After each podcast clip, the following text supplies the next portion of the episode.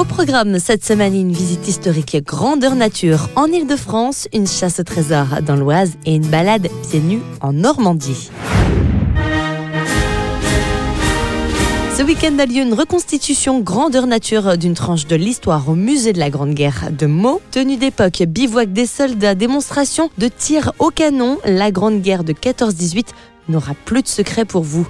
Pour revivre la bataille de la Marne ou le quotidien des poilus, rendez-vous tout le week-end au musée de la Grande Guerre de Meaux en Seine-et-Marne.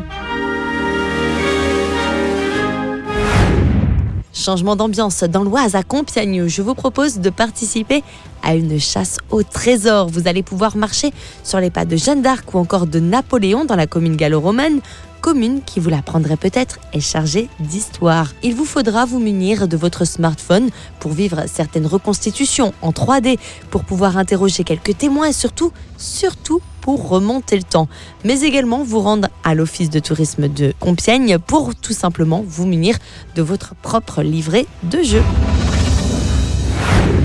pour finir un peu de fraîcheur avec une balade au cœur du bocage normand, les pieds nus, direction la vallée de Vire pour un éveil sensoriel qui va passer par vos petits petons. Ça va chatouiller, gratouiller, picoter, puisque vous allez traverser le jardin en passant sur 40 surfaces différentes. Sable, gravier, bois, écorce seront au rendez-vous.